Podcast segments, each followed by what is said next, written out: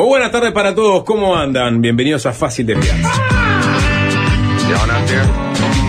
there?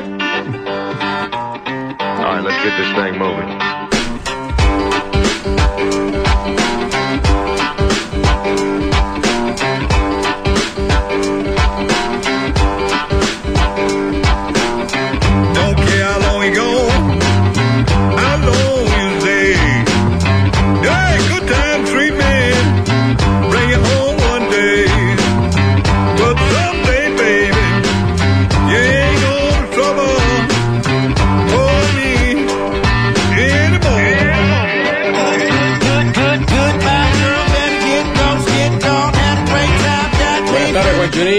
Buenas tardes, Sapo, ¿cómo andás? Buenas tardes para Nacho en los controles. Buenas tardes para todos.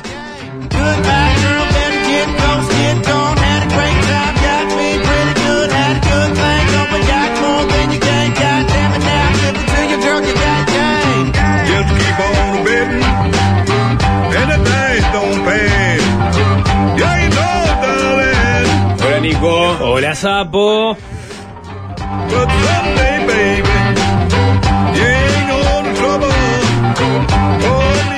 Y para Jorge, ¿cómo andamos? Sasapo, ¿qué tul?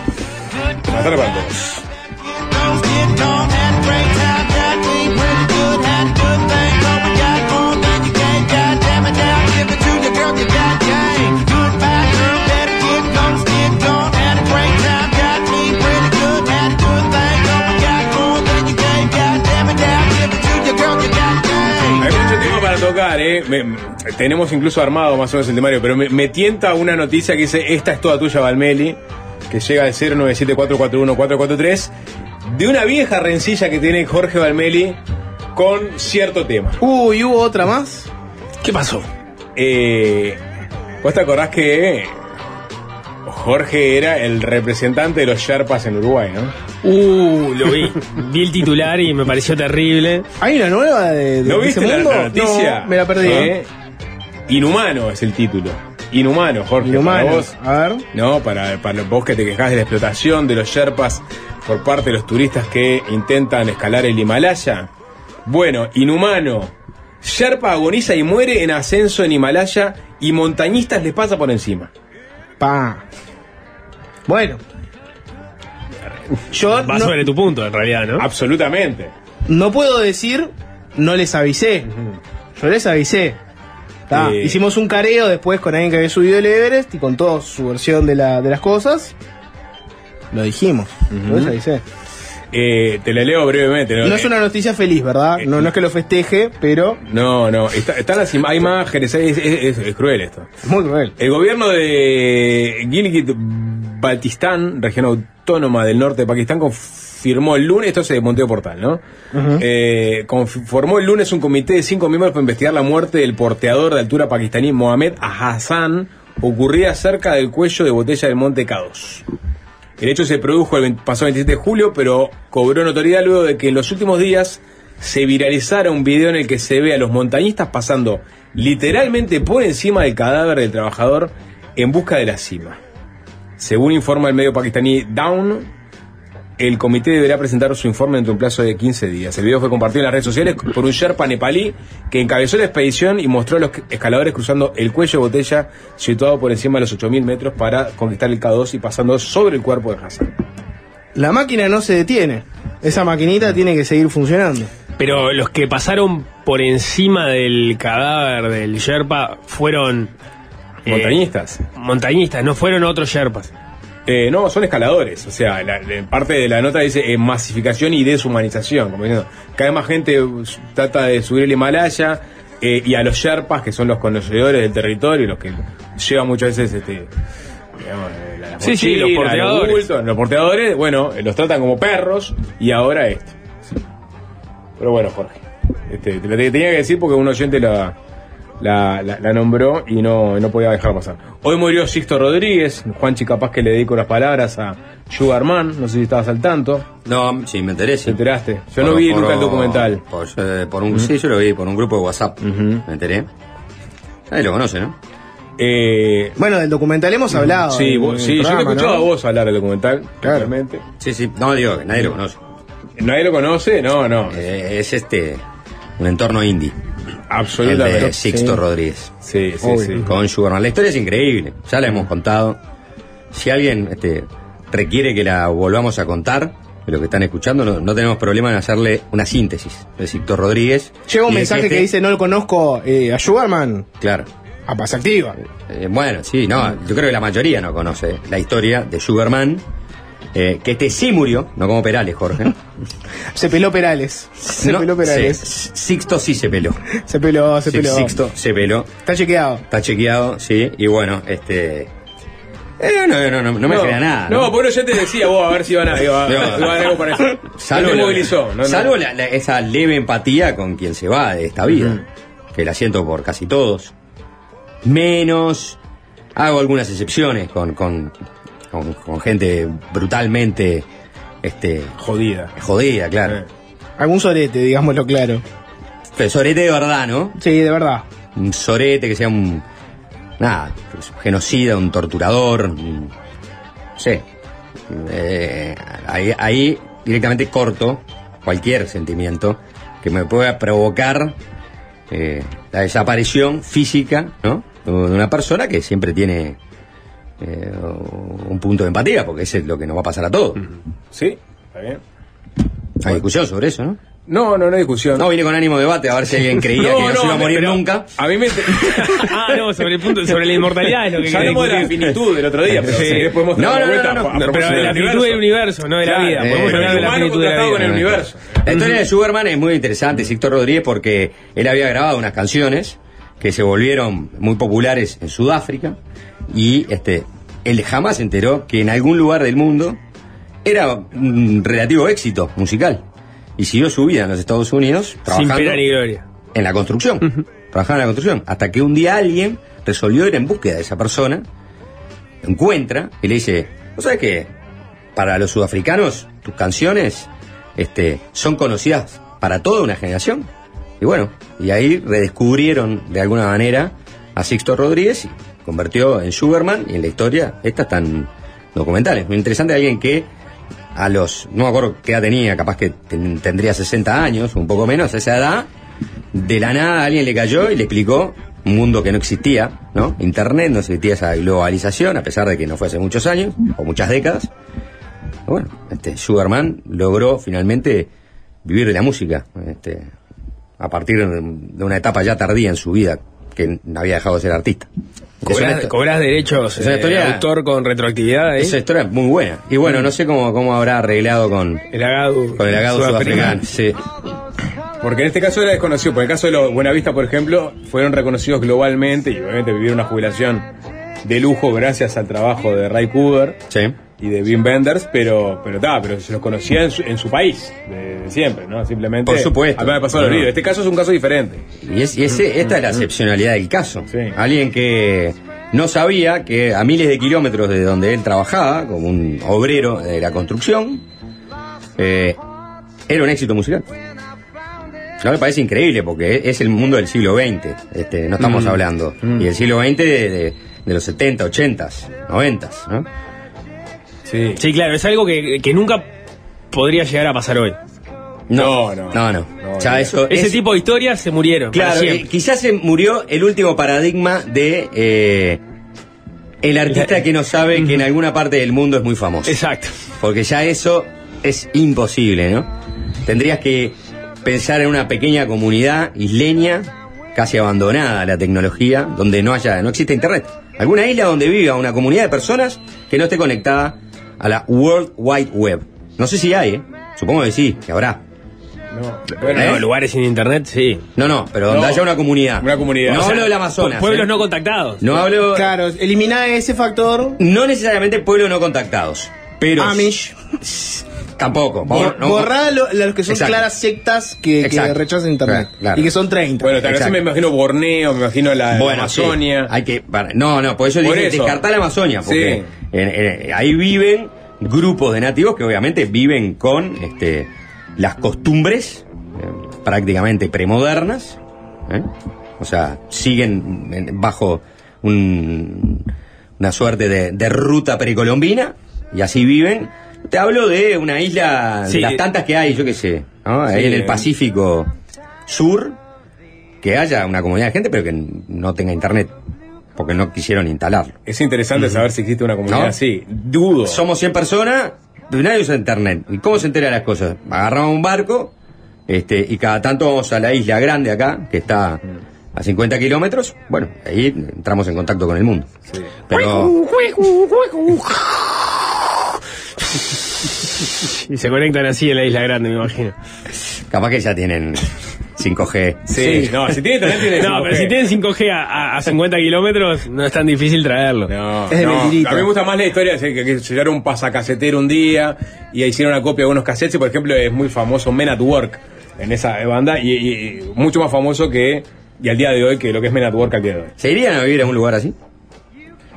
No en este momento de mi vida. ¿Eh? No en este momento de mi vida. O sea, un, un- un verdadero retiro espiritual. Estoy hablando dos años en un lugar donde no hay internet. No quiere decir que te aleje del mundo. Cada tanto te traen el diario papel de Borneo Journal Bien, me gusta.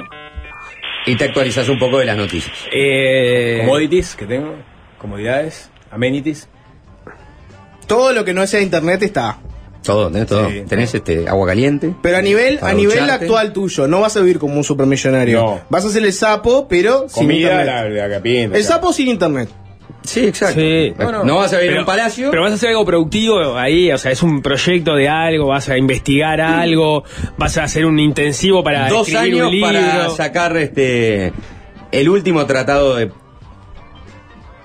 de política este uruguaya. Va, va a salir muy actualizado, ¿no? Dos No, años vos- no, sin porque vos, internet. vos tenés que renovar. vos no, no, no. No, tenés que poner un periodo de Claro, tiempo, ¿no? periodo. 1934-1954. Ahí va, Exacto. el último la tratado bibliografía. sobre Exacto. sí. Es un libro que mezcla la- el primer vallismo y el grunge. Y sacás tu obra maestra. Bueno. Del primer vallismo y el Me gusta. Esa intersección me encantó, Jorge. Es ¿Está? Es vino por ahí. Franelas coloradas se llama exacto, franelas Del- coloradas. del, sobre todo a las camisas. Pero necesito testimonios. leñadoras. Claro, necesito testimonios. Ahí.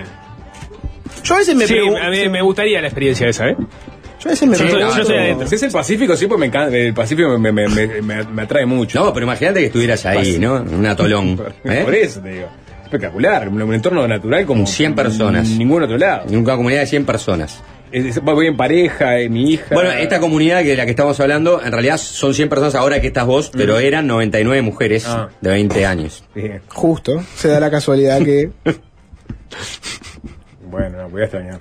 Para no llevarlo, para no llevarlo a ese lugar, para no llevarlo a ese En lugar, realidad, es un lugar son- peligroso. Pueden tener 25, Sí, ¿por qué 28. 20? Para no llevarlo a ese Podrían lugar. tener Si, 30, si ponele. 35, capaz que está en el juego, Juan. Por Dios. Eh, 20, la puta. Ya sé que es un, un grupo radical este, Ah. de, de suecas Sí.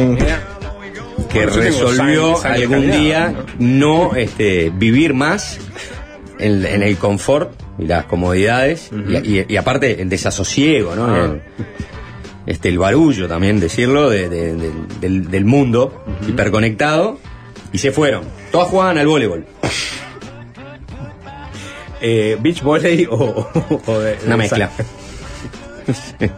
Se mira mucho cine de Woody Allen, Sapo. Uh, mirá. Muy popular en No, esa yo-. Ah, tienen un proyector y una tremenda pantalla. Voleibol soy pésimo, ahora si hay para si se puede charlar sobre cultura. Y plantan, Dance, y plantan unos, unos pinitos Mirá, de novela. unos pinitos. Ah, pinitos de novela.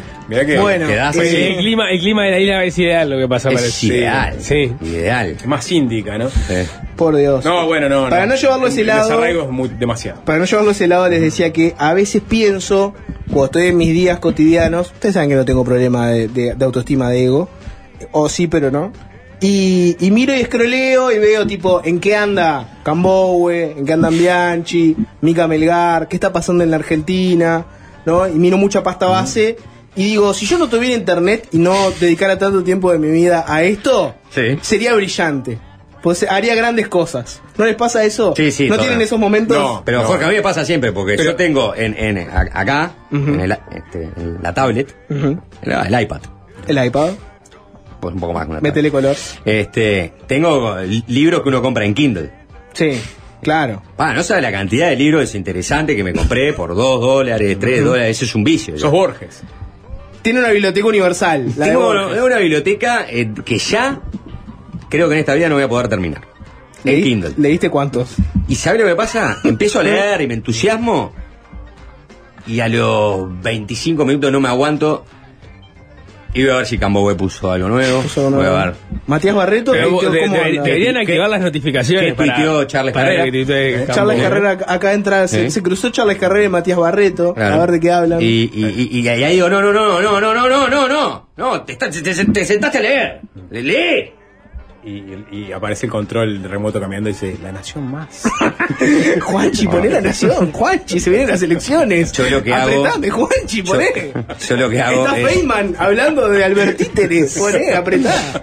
Si no hay- Grabois está dando de Grabois está hablando de capital, Juanchi, No, apretá. no lo entrevista mucho a Grabois en La Nación Más. Solo Luis Novarecio lo entrevistó en su programa nocturno. Y bueno, pues Pero a, a los otros programas no va. Porque- lo llevó. ¿Eh? Pero No, este, Pagni vive en un mundo aparte. No, Pagni es Está- un mundo está en su aparte. Sí. ¿Cómo le llaman? Novarecio, Pagni es un mundo aparte. Sí. Después está, hay otros que, que tienen un poco, un poco de sesgo. Más o menos, Los, apenas. los Leuco, Los Leucos entraron en eso. cayeron en la postada Sí. Sí, sí, son. Alfredo Leuco, el hijo no está más, no sé dónde está. No.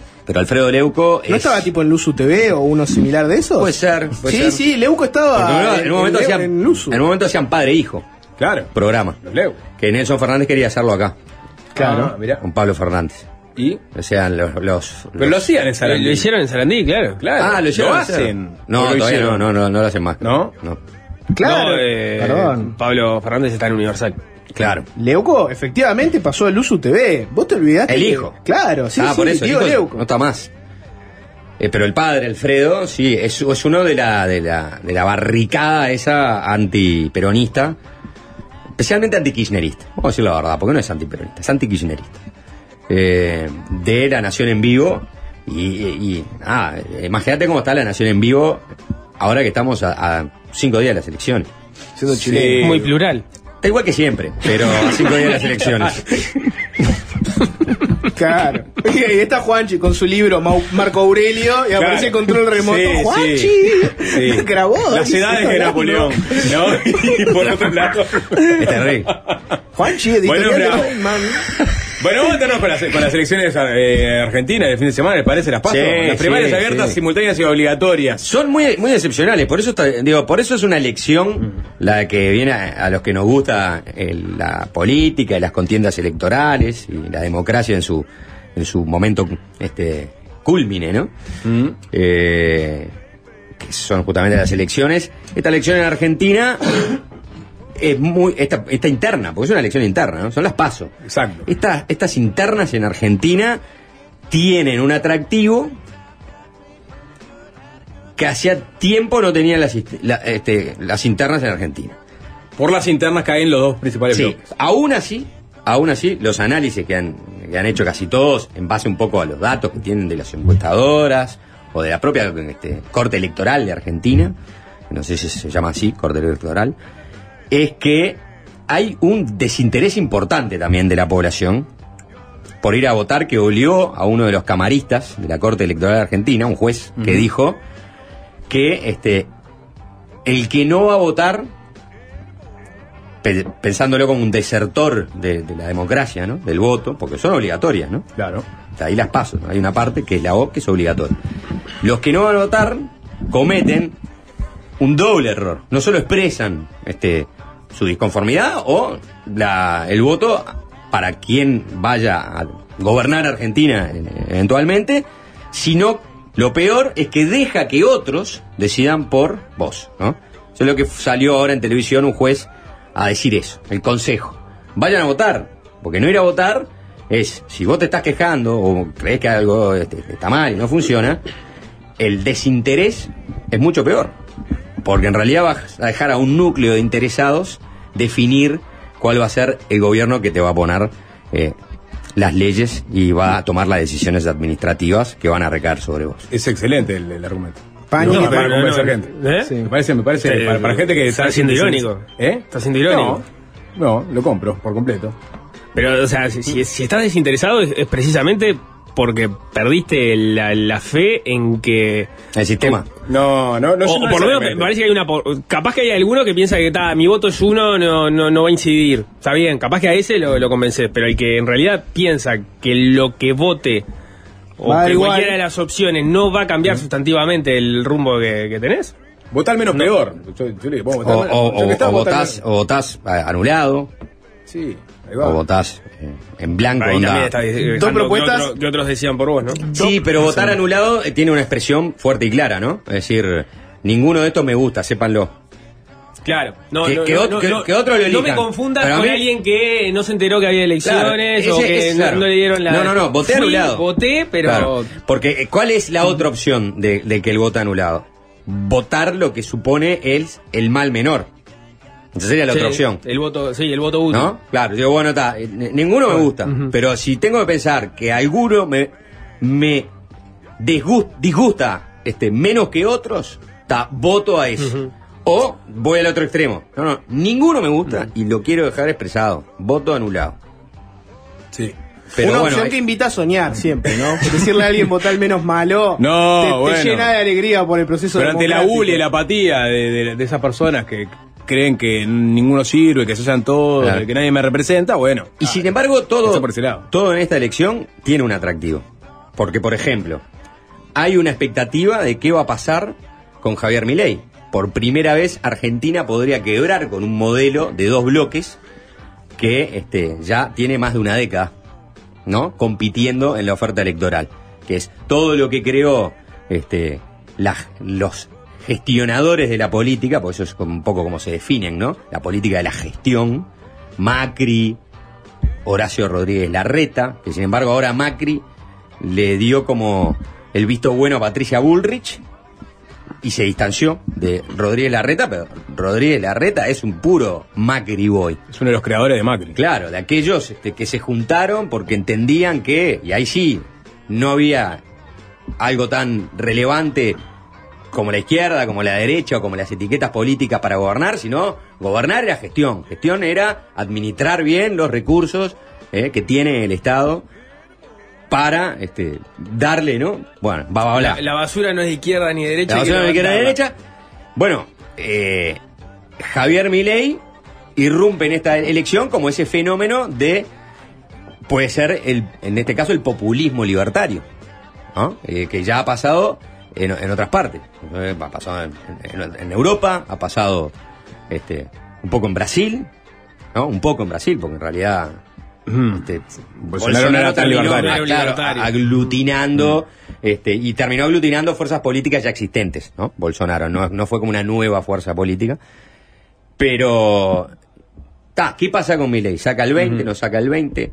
Es, este, es- ahí tenés toda una, una cosa. Después tenés una interna competitiva en la oposición, en el, uno de los, este, de los partidos de la oposición de la historia reciente de Argentina, que es Juntos por el Cambio, donde están los radicales, donde está el PRO, especialmente entre dos candidatos del PRO a nivel nacional, ¿no? Porque en, definitiva, Patricia Bullrich, que estuvo por todos lados, ¿no? Fue de Montonera hasta pasar por este, la izquierda cristiana, hasta pasar por... este, Gobierno de la Rúa. eh, exactamente, y, y- y bueno, y ahora después este, en la etapa en el PRO, y ahí tenés Larreta y Bullrich compitiendo en lo que parece ser un cabeza a cabeza de donde saldría, posiblemente, hay que ver cuáles son los números de las pasos al final, donde le saldría el próximo presidente de Argentina. ¿no? Porque todos dan por hecho que el oficialismo no tiene la posibilidad, o no va a tener la posibilidad de retener el gobierno por estas mismas circunstancias especiales. Por primera vez, el que es presidente no va a una reelección, por primera vez digo, en, en este corto tiempo, ¿no? O sea, Cristina... su- no fue, no fue a reelección. pero porque fue Cristina, ¿no? Claro. Pues fue Cristina. Igual me, me generas una duda ahí. ¿eh? Yo creo que Kirchner fue reelecto Yo, yo creo que no, que no fue a reelección porque fue Cristina. y, y se muere en la primera presidencia de, De Cristina. Me- me da la impresión. Ahora lo chequeamos, pero. me- Sí, sí. me Bueno. guardo de memoria. Está, entonces Alberto Fernández no corre. Eso ya es, este, si se quiere, una singularidad eh, de, de los últimos tiempos. La vicepresidenta, Cristina Kirchner, no corre ni siquiera en la fórmula como arregló la última vez. Yo elijo a Alberto, nosotros le damos los votos, yo voy de vice. Ahora no va, no va. La fórmula es otra, la fórmula es Sergio Massa, Rossi. Massa es el candidato de, de Cristina también, del kirchnerismo, pero también del peronismo del interior, y es el ministro de Economía de una economía bastante este, arruinada, donde él llega para combatir la inflación y la inflación está peor que nunca. Y esos que son kirchneristas, que no les gusta Massa, porque en algún momento Massa profirió un discurso público en medio de una campaña electoral diciendo que él iba a meter presa a Cristina, y si bien Cristina dice que en, en política las cosas prescriben a los seis meses, no creo que le haya sido este, de muy agrado ¿no? que Massa eh, ha- haya estado en los dos lados del mostrador y siendo bastante duro con ella cuando estuvo del otro lado del mostrador en las elecciones pasadas. Pero de bueno, hecho, no ha salido casi a hablar en esta campaña, sí ha salido a pegarle a Macri duri- duramente, pero... Cristina. Cristina. Pero eso, este, según Joaquín Morales Solá, que escribió hoy una columna en, en la, en La Nación que está buena, eh, tiene que ver con que Cristina no quiere ella legitimar a un candidato que es el ministro de Economía de una economía que va mal y que representa para muchos de sus seguidores eh, nada, la opción del capitalista práctico, ¿no? Del pragmático, de aquel que es un puede representar un peronismo de centro derecha, por decirlo de alguna manera. Y lo que quiere Cristina es consolidar su espacio político sin meterse o mezclarse con masa en ningún momento. Y ahí, inclusive en el oficialismo, a pesar de todas estas cosas, y a pesar de que la incógnita es cuánto puede llegar a sacar masa ahora en las, en las internas, hay otra expectativa. Porque en todos lados hay, expectativas interesantes. ¿Quién gana? ¿Bullrich o Larreta? ¿Cuánto va a sacar Milei? ¿Y cuánto le puede quitar Juan Grabois, este dirigente social, muy cercano a Cristina Kirchner, muy cercano al Papa Francisco, que va a representar la opción antimasa dentro del el peronismo y sobre todo una salida de escape a los kirchneristas que no quieren votar a Massa porque Massa ideológicamente está del otro lado del mostrador por más que ahora está de este lado y es el candidato principal porque Cristina le dio la aval de alguna manera para que lo sea. Bien, bueno, si te parece vamos a, vamos a ordenar las candidaturas, vamos a presentarlos brevemente y a escucharlos sobre todo, y a escuchar lo que unos dicen de, de otros. Este, bueno, las paso, como decíamos, eh, lo que buscan es que se obtenga por lo menos el, el 1.5% de los votos válidamente emitidos, ¿no? Para, Para que vos puedas correr en las próximas elecciones, que son las elecciones nacionales, la primera vuelta que se va a desarrollar el próximo domingo 22 de octubre. Unión por la Patria, Juan ya lo presentó. Ahí este, tenemos la coalición política peronista. El nuevo nombre de Frente de Todos. Exactamente. Que gobierna la Argentina después de la victoria de las, eh, de las presidenciales pasadas, siendo sucesor de Frente de Todos, justamente. Claro, que es el único relato que le queda, de, de- de alguna manera, como un relato más útil y histórico de la defensa de la patria contra los intereses ex- extranjeros, ¿no? Unión por la Patria. Unión por la patria. Absolutamente. Ha sido el cambio de grifa que hicieron pensando en que lo que está en juego ahora es la Argentina de los patriotas, de los que creen en Argentina e invierten en Argentina, o la Argentina de los especuladores y de los que llaman al Fondo Monetario Internacional. El 23 de junio eh, anuncia Unión por la Patria formalmente que Sergio Massa iba a ser su único candidato presidencial, pero ¿qué pasa? El otro día, el 24 de junio, aparece Juan Grabois, quien dice que se va a presentar como precandidato junto a la investigadora Paula Aval Medina como compañera de fórmula. Eh, para algunos, Grabois es un guiño desde la conducción de la coalición para evitar rupturas y una posible fuga de votos por parte de votantes que son más de izquierda, o sea, de la pátina progre y también que tiene cierta identidad con el kirchnerismo. Bueno, ponemos a Grabois. ¿Cómo hace Massa para venderse como el candidato que va a lograr enderezar el rumbo socioeconómico de Argentina?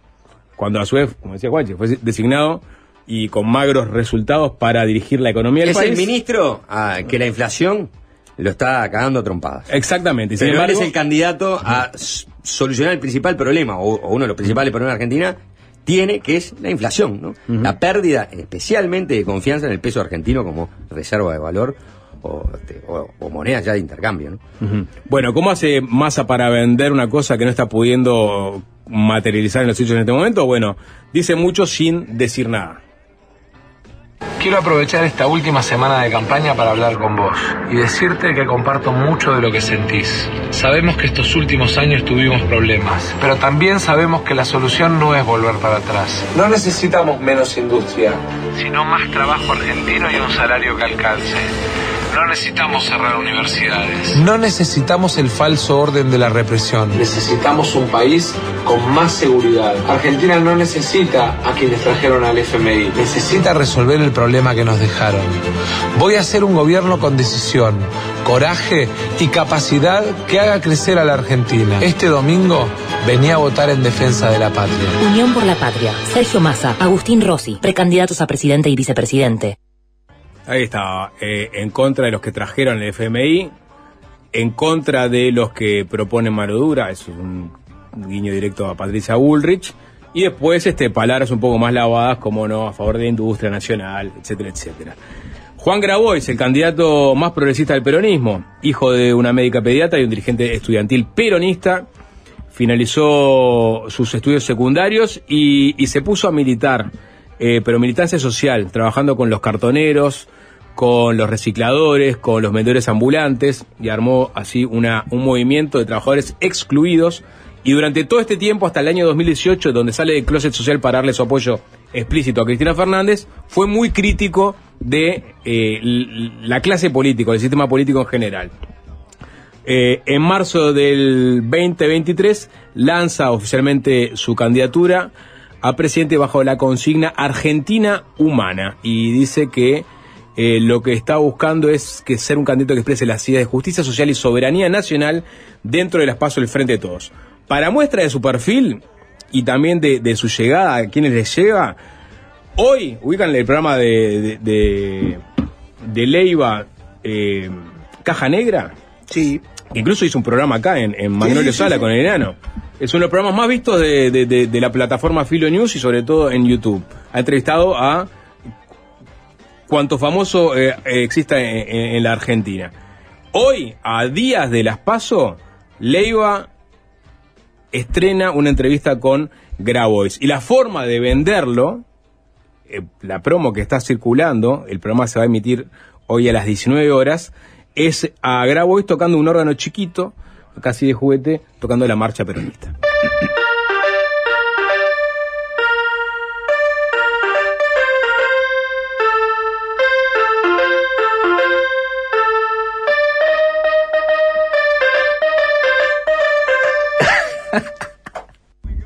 Ahí, el final es la, es la risa de Leiva, ¿no? Eh, Una señal. Esto es una, eh, digo, uno podría decir es una señal, esto, claramente. O sea, Julio Leiva, uno de los conductores más conocidos para cierto sector de, de- de- de la juventud y no tanto Argentina, decidiendo que su entrevistado previo a los pasos sea Grabois, uno podría entenderlo como una señal, ¿no? Una señal, porque en definitiva, si lo vamos a escuchar Una ahora... editorial. Sí, Está operando Una definición. una definición. Una definición. Creo una definición para cierto sector de la población, de los votantes argentinos, que ven en Grabois una alternativa decente. El candidato de Futurock. El candidato de Futurock perfectamente podría se- presentarse así. ¿Quién Otra chance que es el más entretenido, ¿no? Comparado con Milei. Son bueno, los dos más son los entretenidos. dos. Son los Bueno, yo creo que. Milei en ese sentido, e- este es más indie si se quiere. Milei es este es, es el Coldplay de, de los candidatos, pues es una persona de, de masas que, mu- que, que maneja masas y lo vamos a escuchar más adelante. Pero vamos a escuchar No, a, pero ¿Massa no era el otro? masas. Mane- Ah. Massa. Milei no, no maneja masa. Eh, bueno, vamos a manejar a Massa en cualquier momento. Eh, Es panadero. Es panadero. Panadero. Panadero, Grabois. Vamos a escuchar a, Juan Grabois hablando sobre su plataforma, y acá de vuelta, eh, contraponiendo a la a propuesta de Patricia Bullrich, su plataforma vinculada a la seguridad en general.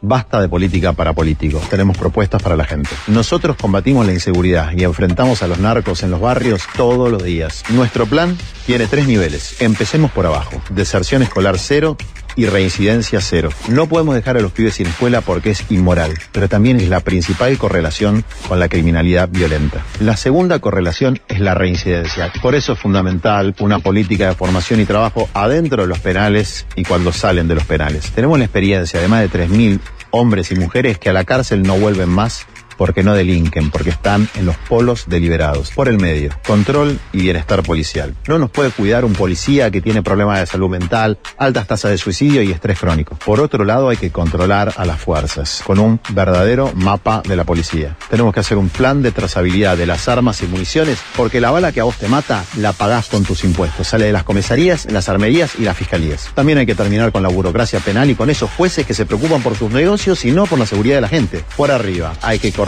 la ruta de dinero y terminar con la impunidad de los que lavan activos. Que cada voto sea un voto para combatir la inseguridad, que cada voto sea un voto contra la narcoestructura, que cada voto sea un grito de rebelión contra la resignación y la injusticia.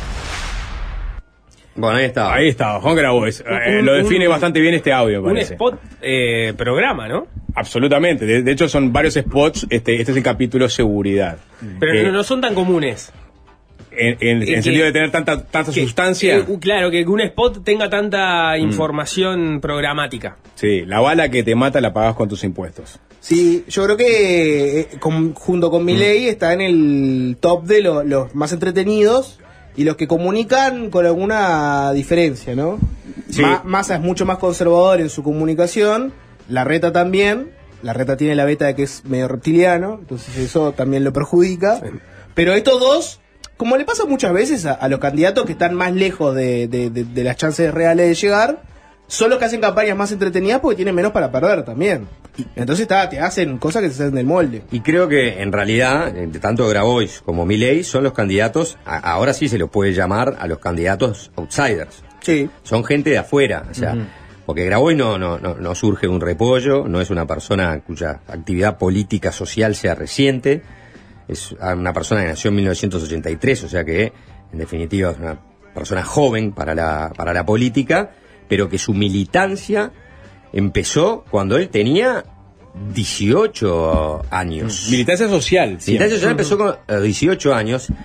Con la crisis del 2001 en Argentina, en el 2002, en el 2003, cuando surge todo a- a- aquel movimiento de, de los cartoneros, ¿no? de una cantidad de personas que fueron este, etiquetados como los cartoneros, que fueron los excluidos de esa monstruosa crisis que vivió Argentina en ese tiempo, que después se trasladó también a, Uruguay, prácticamente al año siguiente. Grabois, con 18, 19, 20 años, termina aglutinando a esas personas. Es abogado, Grabois. Es abo- Es abogado, estudió ciencias políticas, tiene un vínculo, como decíamos, muy fuerte con la iglesia. Es, es- es miembro del Dicasterio para el Desarrollo del Vaticano, o sea, un, lugar que está ahí y que lo une al Papa Francisco. Pero su trabajo social ya tiene más de 20 años y fundó el movimiento de los trabajadores excluidos. Y ese movimiento social es el que le dio a Grabois una relevancia y una base para hoy en día, por ejemplo, poder ser un candidato político que recurra también a ese voto, ¿no? Al voto de los desclasados, por decirlo eh, de alguna manera. Allí Grabois también puede pelear. Puede pelear en una capa media progresista vinculada al kirchnerismo y puede pelear en parte de los movimientos sociales, ¿no? De aquellos que son movimientos sociales más espontáneos, que fueron organizados y coordinados con el tiempo, que no surgen de básicamente el sindicalismo tradicional, ¿no? Así que Grabois tiene una oportunidad de marcar una, una cantidad de votos. Es decir, ahí hay, eh, eh, ¿cuál es la, la apuesta ahí? Es ¿cuántos votos le puede sacar Grabois a Massa? ¿Qué porcentaje le puede pelear Grabois a Massa? Massa va a ganar, eso es evidente. Pero en la cantidad de votos que este, saque Grabois, también van a haber varias lecturas para hacer.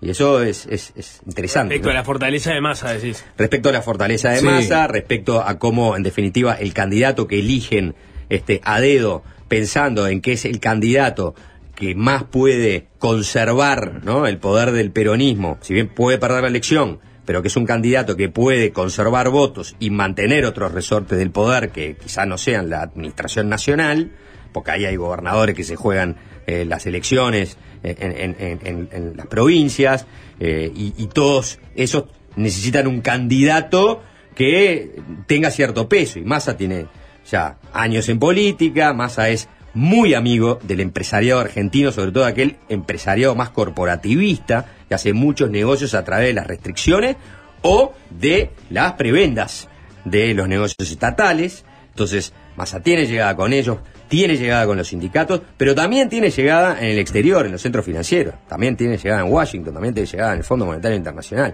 Reúne ciertas condiciones que le dan eh, una moderación y una oportunidad de, eh, al peronismo de tratar de conservar la máxima cantidad de votos e intentar retener el poder en las elecciones de octubre. Pero bueno, este también le apareció el, el, el, el antimasa, que es este Juan Grabois, y que ahí hay una expectativa de cómo se van a distribuir esos votos. Obviamente la gran mayoría va a ir para Massa, pero hay que ver cuál es el impacto del rechazo a, a Massa dentro del propio peronismo y sobre todo el peronismo del conurbano. ¿no? Lo sé que Grabois también juega dos puntas. Compite con Massa, pero compite con el Frente de Izquierda y, Trabajadores, que tiene a Miriam Bregman como candidata, tiene a Visa Nicolás del Caño. O sea que es la, izquierda del Partido Socialista Argentino, Partido de Trabajadores Argentino, y, muchos lo- desde ese lado lo han criticado. a. ¿Qué haces, en- ¿Qué haces aliado con Massa? ¿Qué haces aliado con Bernie? Este, vos tendrías que estar en todo caso en, este, en esta parte. ¿Por qué no debatís con nosotros? O sea, Grabois está peleando esos votos y está peleándole algunos votos a Massa. Eh, seguimos, este, nos metemos en, eh, en la otra gran alianza, la otra gran coalición que es Juntos por el Cambio. Diego. Las- la- sí, Si nos vamos a meter con todos los candidatos del Sí. PRO, que son varios. del PRO y nos queda mi ley todavía. Te propongo hacer un- una breve pausa y Bien. seguimos con el mundo PRO. ¿Te parece? Bueno, vamos a ¿A pasar quién un- votarían Si fueran argentinos. si fueran argentinos? Damos las opciones. Sí. Milei, Massa, Grabois, Bullrich, Larreta, la izquierda, este, fuera del peronismo.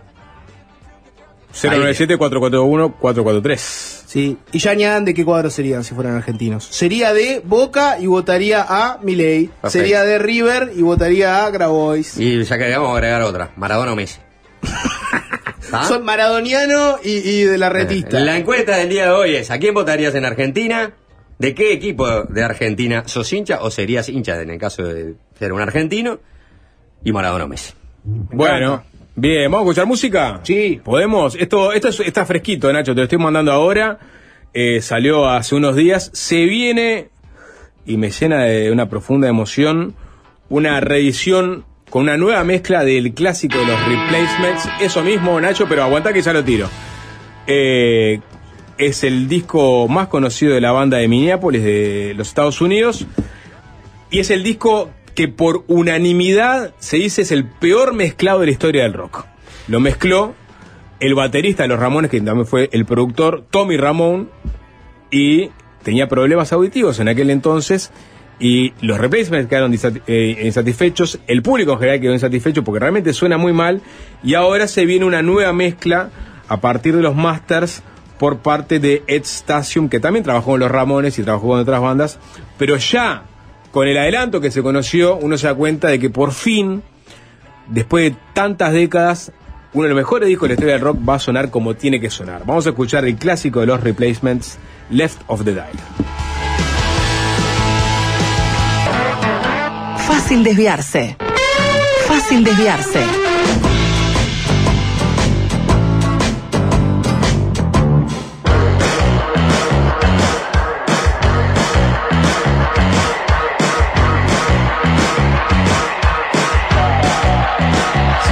Votar el próximo domingo en las primarias abiertas, simultáneas y obligatorias, las PASO en Argentina, que definen los candidatos que van a competir el 22 de octubre en las elecciones nacionales, ¿a quién votarían? Y de ya de paso, ¿de qué equipo de fútbol son? Voto, cuadro y Maradona o Messi. Y Maradona o Messi. Y prendió al 097-441-443 y los mensajes directos de Instagram. Le damos algunos, como por ejemplo este que dice, buenas tardes, la política es un bajón en Argentina, son todos corruptos, voten a quien voten. Pero ¿cómo hay que elegir a uno? Yo iría con Milei, me parece que puede hacer alguna diferencia. Después River y toda la vida Messi. Es un mensaje que nos llega. Eh, vamos con otros más. Boca Juniors, Bullrich y Messi. Otro que dice, al zurdito Indy, hoy de boquita a morir. Bullrich y Gimnasia. Eh, soy de Boca, votaría a Miriam Bregman. Soy más de Messi, aunque no me gustó lo que hizo el Barça cuando terminó yendo a Estados Unidos. Eh, voto a Milei, hincho por Boca. Y elijo a Messi, tengo 60. Votaría a Patricia B. La Argentina necesita orden. Voto por la izquierda, hincho por Boca. Maradona siempre. Maradona, Boca y Grabois. Maradona, Grabois y Rosario Central. Maradoniano, hincha de Quilmes y votaría la reta. Es lo más parecido a un radical que hay en la vuelta. Boca, Maradona y Massa. La reta, San Lorenzo y Messi. Bregman, Maradona y Boca. Sería de Boca, votaría Milei y hoy soy hincha de Maradona. Algunos mensajes que van llegando. Bien, hay personas que votarían a Moreno. Eh, Estamos hablando, de- hay, hay alianzas peronistas por fuera, digamos, de el, el- el bloque más grande que tiene a, a Massa y a Grabois. Voto a Moreno y se lo olvidaron. Bueno, la verdad que está, si, te- si empezamos, a- a- creo que hay récord de, este, de, de fórmulas presidenciales para estas elecciones paso. Principios y valores es la agrupación de eh, el ex secretario de Comercio Interior Guillermo Moreno, que va a ser dupla con el gremialista de la Asociación de Personal de los Organismos de Previsión Social, Leonardo Fabre, es una alianza de peronistas tradicionales que se alejaron del kirchnerismo. Claro, es el peronismo vieja escuela. Sí, y tienen a- a- eh, al, yo qué sé, al movimiento Tierra, Techo y Trabajo, que, que dirige Delía como aliados, o sea, Luis Delía. Esa es, digamos, el, el corte de los liderados por Guillermo Moreno. Moreno, gran comunicador Sí. dentro de su vieja escuela. Alberto Samid está como Es- Guillermo Moreno. Es, la- la- la- lo mejor la nota de Moreno. Es muy divertida la, Muy. la campaña de Moreno. Sí, muy, sí. muy lo que está haciendo, más allá de que es un personaje muy oscuro. Sí, pero- pero en este igual. momento es un personaje oscuro, pero muy divertido. Y Alberto Samid también hace, le, le hace unos spots que también son hilarantes, eh, absolutamente. O sea, es una dupla eh, que, que tendría que causar sensación, pero por Ese su pasado mo- claro. oscuro, Samid salió de la cana hace no mucho tiempo y Moreno está, Ese tuvo más causa que- le podrían haber puesto ironía peronista. Sí, sí, sí. Porque los dos tienen una agudísima ironía No, muy encima. ácidos todos. Producto de De años de turbiedad, ¿no? Sapo, Sí. un- hacemos un desvío, el volante lo movemos hacia la derecha. Se acomodó un poco el panorama, ¿no? Bien. Tenías por un lado un panorama donde no sabías mucho qué iba a pasar con Macri. Tenías a varios posibles eventuales delfines de por dónde iba a venir la mano. Tenías el nombre de María Eugenia Vidal. Tenías al propio Larreta, que ya sabíamos que era candidato cantado. Bullrich también. Y el propio Macri, que hasta no hace tanto tiempo era medio una incógnita qué, qué iba a hacer con él. Sí, bueno, Y Macri- ahora se acomodó el panorama. Vamos a Juntos por el Cambio, esta coalición política que se crea en el 2019, que es la sucesora de Cambiemos, que es la ganadora, o sea, Cambiemos fue la ganadora de las elecciones presidenciales de 2015, que llevaron a Mauricio Macri a la presidencia. Eh, en el 2019 Macri eh, buscó y perdió su reelección y comenzó a tambalear su liderazgo, como decía Jorge. Finalmente, eh, esos liderazgos se materializaron en dos fórmulas dentro de esta coalición de Juntos por el Cambio. Vamos a hablar de Patricia Bullrich, que tiene un derrotero político profuso. Eh, en 2022 expresó su intención de lanzarse como precandidata de cara a las elecciones presidenciales de este año por parte de esta alianza de Juntos por el Cambio. Es una persona que ha pasado, como decía Juanchi, por todos lados, ¿no? Arrancó su militancia política en el local del barrio del Abasto de la Juventud Peronista Regional. Eh, se la vinculó al movimiento montonero, eh, por más que ella declaró que no fue miembro de los montoneros, sino que era de la Juventud Peronista. Que dijo, yo, yo no fui miembro. Eh, eh, la revista Noticias en su momento publicó que obtuvo el rango de segunda teniente de los montoneros y que se hacía llamar Carolina Serrano en la clandestinidad. Bueno, pues ella digamos, siempre le fue, le, le, le rehuyó a ese pasado montonero, eh, no así a su juventud peronista. Pero, a ver, ella fue eh, diputada este, de la Ciudad Autónoma de Buenos Aires en 2007 a 2015 y también en el 93 al 99. Participó en el Ejecutivo del Gobierno de Fernando de la Rúa, eh, siendo, entre otras cosas, ministra de Seguridad Social. Fue ministra de Seguridad de la Nación durante el gobierno de, de Macri, o sea que ahí da definitivamente el paso hacia el macrismo. Eh, diputada nacional por la ciudad, como ya le dije, diputada por la Ciudad Autónoma de Buenos Aires. Eh, entre otros este, cargos políticos que ostentó, ¿no? pasando del peronismo al macrismo a lo largo de su vida. Dato Eh, de es como una peripecia como la de Graciela Bianchi, ponele. Eh, creo que incluso un poco más. al- sí, bueno, qui- quizás este, la, la- la acción política de Bullrich se la pone todavía un poco más a la izquierda que los inicios de, de Bianchi. Estuvo en. el- Bueno, tiene. Estaba en el movimiento montonero. Bueno, Claro. ella, ella, ella ha, ha sido elusiva con eso. Dice, no, yo fui parte de, de la juventud peronista. No me, no, me, no me pongan el mote de montonera. Claro, bueno, está bien, pero la juventud peronista este, eh, era este, de donde salían los montoneros. Bueno, por eso te digo, eh, las noticias incluso Pero puede que no haya sido montonero y que, eh, mo- montonera haya sido simplemente un miembro, integrante, partícipe de la juventud peronista sin meterse después de lleno en, ¿no? Eh, Noticias dio su alias, incluso que era. Carolina Serrano y era segunda teniente de los montoneros. Claro. Es lo Eh, opuesto a Graciela Bianchi, que poco menos que fundó el Frente Amplio. y Los Frente Amplistas te dicen no era tan así. Ella te dicen que es montonera y ella dice no era tan así. Pero lo, lo interesante en tal caso es el arco que recorre Sí. este, Patricia Bullrich, que pasa desde la juventud peronista de los 70 a este, hoy en día ser como la imagen eh, o vender la imagen de la para Argentina Es la sería, Thatcher. claro para la Argentina sería muy raro pero la Margaret Thatcher de este de, la, de los de la oferta electoral que ne- está necesitando la Argentina La candidata de la ley y el orden. Vamos- Acá que se respete la ley. Vamos a escuchar a aquella Bullrich y a esta Bullrich. Dato de color, eh, es prima de Banana Porredón y de Fabiana Cantilo. Y, y, y se dice que llevó a Fabiana Cantilo por primera vez a un recital de rock, a ver a Pescado Rabioso. Era del palo, fuerte, Patricia Bullrich. O sea que tiene también esa, esa, esas dos caras. Ahora estaba esperando que le hicieran una nota, este, este videollamada, en- a- hace unos días, y viste cuando ya te, te ponchan al aire, pero no te escucha el entrevistado. Entonces Sí, ya no estaba escuchando, le estaban hablando, estaba escuchando, estaba tomando un vaso de agua, Ah, sí. toma un vaso de agua y mete un, un eruto. Sí. Está su fa- famoso meme de, de Bullrich sirviéndose una copa de vino también Sí. y, y esa fama de borrachina que, que- que se, le, se le ha impuesto, ¿no?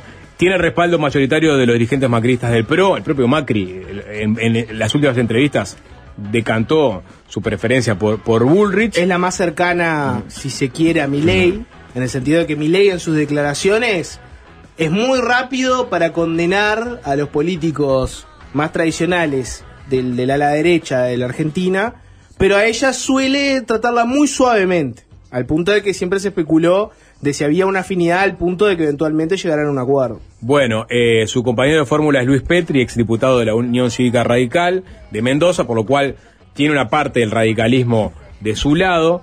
Su discurso de firmeza ante la delincuencia, por lo general, es antagonizado por la oposición con aquel pasado montonero. Y así le pegan, por ejemplo, desde el entorno de Milei, Jorge, ¿no? Este, más allá de que hay cierta afinidad, Sí. eh, algunos videos que han salido ahí, pero también de- desde otros lados, eh, recopilan respuestas suyas a lo largo del tiempo vinculadas a diferentes temas. Por ejemplo, y vamos a escuchar, no vamos a ver digamos, la pregunta, pero sí la respuesta. La primera es, ¿cuál es su plan económico? La segunda es, ¿qué piensa del aborto? La tercera es, ¿qué cantabas en los 70? La cuarta, ¿sos macrista o peronista? ¿Qué pensás de Macri la quinta? Y finalmente, ¿qué piensa de las Malvinas? Esto fue lo que respondió a lo largo del tiempo Patricia Bullrich a estas preguntas. La Argentina va a tener que salir con los ahorros de los argentinos. Estoy a favor. ¿A favor? Yo estoy a favor. ¿En todos los casos? Estoy a favor de la penalización de, del aborto, sí. Me acuerdo que una de las principales canciones que cantábamos era No somos putos, no somos falaperos, somos, somos soldados de Fari Montoneros. Desde los 15 que estoy en el justicialismo, para mí el justicialismo es una esencia, es algo que lo llevo absolutamente adentro. Mauricio Macri representa en la ciudad de Buenos Aires lo que yo no quiero. Mauricio Macri se ha aliado con todos los sectores que robaron la ciudad de Buenos Aires. Pfizer no pidió ni cambio de la ley, no pidió ni los hielos continentales, ni Sí, la... Bueno, no Ni sé. la Patagonia. Las Islas Malvinas se las podíamos haber dado. Ahí, ahí tienen a Patricia Bullrich. El Hoy- efectito, el del- cierra todo, ¿no? Sí, Mm, sí. maldad. El delfín de Macri Es pegándole a la- Macri. Es la, la isla siniestra, ¿no? Sí, Shutter Island, sí. Bueno, esto, esto sale de una de las cuentas de, de un mileísta, por ejemplo, ¿no? ¿Tiene nombre o es un.? Eh, sí. ¿Es Milton Friedman? No, no, te, te lo ¿Es digo. el- ¿Esa arroba el peluca No, Milei? no, no, ¿Quién- es una quién persona con, con digamos, con cierta León trayectoria. 145. Claro, soy el renguista 832. Pero yo creo que sirve a la- a- a- para ver de por dónde le pegan a Bullrich, ¿no? Eh, Esta Bullrich que ven ahora en realidad tiene una trayectoria. Es zurda. eh, Es zurda, es zurda, es pro aborto, es anti Malvinas. eh, es antimacri. Eh, en fin, la, la persona, eh, David Urbani. Jorge. David Urbani. David Urbani. Le pasa algo parecido a Massa en el sentido de la acusación de ser panqueque, ¿no? Ah, Y bueno, Massa otro. sí. Y el propio el, eh, Larreta, vamos a escuchar más adelante, también tiene un pasado eh, ambiguo, aunque mucho más, menos ambiguo que un Massa o una Bullrich. Panqueques y política en Argentina es casi lo mismo. Claro. Eh, La Bullrich, este, esta Bullrich ahora, ¿cuál es el tono de campaña de, de Patricia? Eh, el de una dama de hierro que no le va a temblar el, el pulso a la hora de encarar cambios. Yo tengo los pantalones puestos desde hace bastante tiempo y tengo muy en claro el coraje que le tengo que poner al cambio. No voy a perder un día, no voy a perder un día con cepos que destruyen al- los ahorros de los argentinos, que se comieron este año, de acuerdo a la cifra de Ricardo López Murphy, 18 mil millones de dólares para mantener el cepo que destruye la inversión y el trabajo. Yo tengo los pantalones largos para pelear contra el narcotráfico, para cuidar a la gente, para cuidar a los que nos cuidan, para bajar la inflación, y para eso tenemos que tener solidez fiscal. Tengo el mejor equipo, lo tengo, estoy trabajando con Carlos Melconian, la Fundación Mediterránea, con Luciano Laspina, que son los mejores equipos que tienen un plan trabajado hasta el último detalle. Ahí tienen a Patricia Ulrich. Tengo los pantalones puestos para enfrentar los cambios.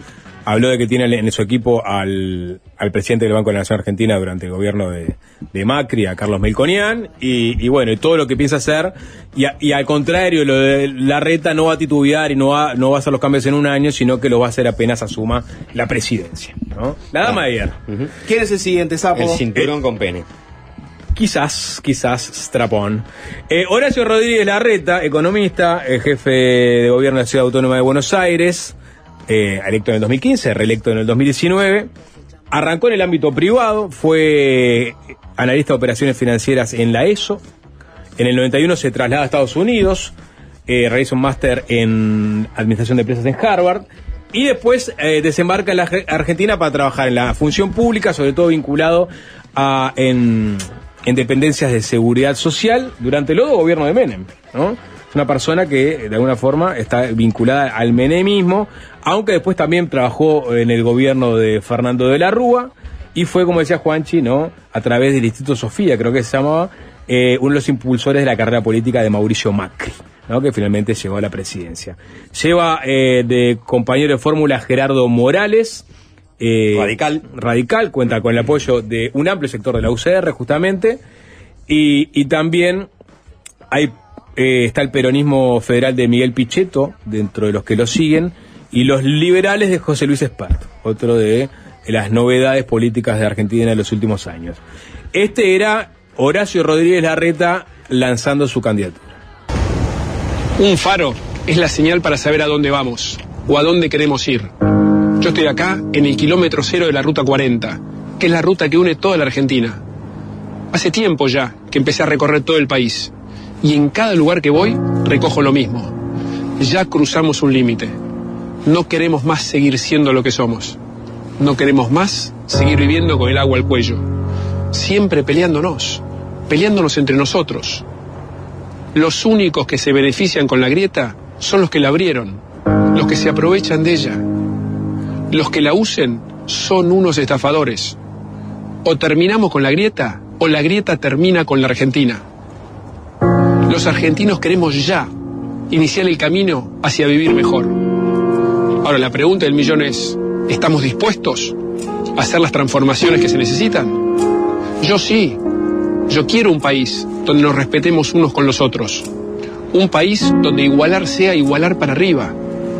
Un país donde la educación sea intocable. Un país donde se produzca en todos los rincones. Un país que sea un orgullo desde donde lo mires. Un país con sentido común, donde todos apuntemos para el mismo lado. A mí muchos me preguntan si yo sueño con llegar a ser presidente. Sería un honor, por supuesto, pero no es un lugar al que se llega. La presidencia tiene que ser el principio del camino de la gran transformación, que no la van a hacer un grupo de iluminados o un líder carismático. Llevamos años de años de carisma Y miren cómo estamos. Lo mío es laburar y laburar y laburar. Y armar equipos de trabajo para hacer que las cosas pasen, pero que se mantengan en el tiempo. Porque si los cambios no son duraderos, al final no sirven para nada. No se trata de ser presidente. Yo quiero ser buen presidente. Y juntos terminar con el odio e iniciar el camino de la transformación que la Argentina necesita. Ahí estaba. Me, me encanta que en su spot de lanzamiento de campaña ya diga que da, que si es con carisma lo que quieren, con, con él no es. Sí, lo mataron por, por, por ese pasaje del, del lanzamiento de campaña. Jorge lo trató de reptiliano. Eh, a Es un- Horacio es un- Rodríguez Larreta. Es un, cuestión de imagen y comunicación, es un mal candidato, ¿no? Es una persona que se ve como un reptiliano, le cuesta mucho interactuar con otros seres humanos. sí, todo el mundo sabe que es reptiliano. Yo, ¿Reptiliano? yo- yo no, lo tengo, no lo tengo claro. Me- me- Reptiliano es que vos ves al tipo intentando bailar en un video. Sangre fría. Y se mueve, no, y se mueve como si fuera un extraterrestre. Eh, lo ves sonreír y salís corriendo, porque es una sonrisa que te, te asusta. Y la impostura. Sí, Es falso, es muy falso. Parece un hombre reptil disfrazado de un ser humano que quiere llegar al poder. Claro, es una persona que trata de imitar Ah. las emociones humanas y. O, eso es lo que te dice, ¿no? Y que tiene y, y no le sale. Y que le cuesta mucho, le cuesta mucho. Acuérdense, la, la- el Podemos hablar, donde contó que se quedó con la, ¿no? Con, con la viuda de su mejor amigo. Ahora hace poco Sapo eh, Leiva en la caja negra le hizo una, una nota. La semana pasada. Y, y admi- claro, Mm. admitió que, que tuvo un fuerte coaching este, político comunicacional para intentar más o menos relacionarse con otros seres humanos. Si- Siento que estás operando para Bullrich. en No, este no, no viene por ahí. Viene por el lado de que vos tenés en una campaña, tenés por un lado eh, la base política, el programa, las ideas, qué es lo que quiere hacer la persona, y después tenés cómo comunica y cómo se ve. Y a veces te puede pasar que tenés un candidato que por más que tenga lo, lo otro sólido, y tiene, y- y tiene grandes ideas, no digo que lo sea en este caso, pero te estoy poniendo un ejemplo. Pues tener un candidato que tenga tremendas ideas, tremenda trayectoria, muchísimas cosas buenas a favor, pero que a la hora de comunicar sea malo. O Sí. que simplemente sea una cuestión de piel, de que la gente lo vea en videos y vea que el loco le cuesta. La reta lo que Ah. tiene es que, eh, eh, como, como jefe de, de gobierno de la Ciudad Autónoma de Buenos Aires, hizo una gestión espejo a la de Alberto Fernández. De una forma lo que sucedió en parte acá en, en Uruguay, ¿no? Sobre todo con COSE y, y la calle sé bien o sea, muchas hablando. propuestas de seguridad locales contrapuestas a las propuestas de seguridad nacionales, lo mismo con el manejo de la pandemia. Es decir, la reta tiene esa catapulta electoral, ¿no? Ser el jefe eh, de, de- de gobierno de la Ciudad Autónoma de Buenos Aires. Y las dos fórmulas, eh, este, de- de- en este caso de Juntos por el Cambio, son complementarias, porque eh, tenés dos candidatos del PRO, Bullrich y, y Larreta, pero tenés dos vices que vienen del radicalismo. Exacto. ¿no? Gerardo Morales, del radicalismo y de provincias. Por eso digo que son bastante complementarias, ¿no? Larreta es Buenos Aires, Bullrich es Buenos Aires, pero Gerardo Morales es jujeño y es quien acompaña a, a Larreta, y Luis Petri es mendocino, tiene 46 años, es radical y es una persona que mantiene el mismo clivaje en tema de seguridad que Patricia Bullrich, ¿no? En contra de las excarcelaciones, el aumento de penas, la severidad en las penas, el discurso ese más duro contra la, la inseguridad. Y la, Larreta tiene su liberal, que es José Luis Espert, y Burrich tiene su liberal, que es Ricardo López Murphy, que de hecho iba a ser candidato, pero terminó este, absteniéndose de ser candidato y negoció este, las listas con, con Patricia Bullrich y eventualmente se le podría este, ver como digo, un integrante del equipo económico o un ministro de Economía de una gestión de Patricia Bullrich.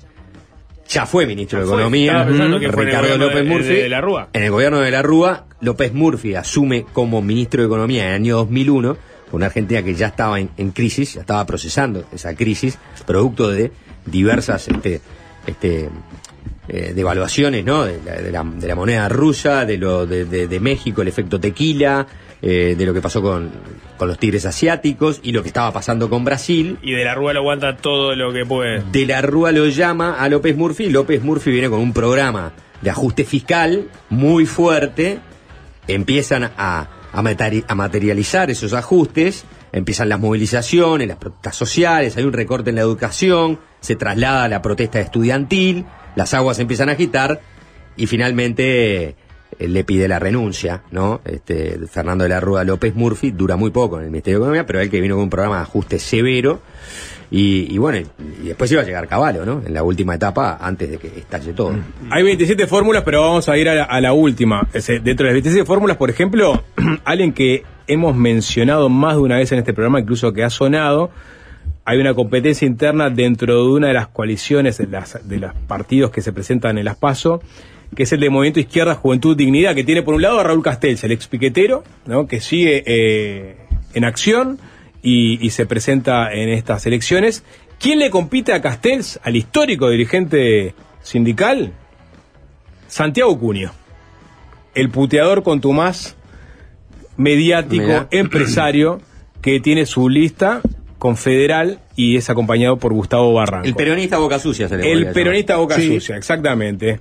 Eh, pero vamos a eh, la última fórmula, que es la de Javier Milei y Victoria Villarruel. El economista Javier Milei, el minarquista, el anarcocapitalista, eh, el fenómeno editorial, a quien le hemos dedicado más columnas que cualquier otro político argentino, cerró este fin de semana su campaña en el Movistar Arena con un auditorio repleto, con una música que es su leitmotiv desde hace un tiempo ya, que es la canción Panic Show de La Renga. De hecho, arrancó el, espectáculo, porque es un espectáculo lo que da Milei por momentos, sonando la canción y después el propio Milei se paró frente al público e hizo lo siguiente.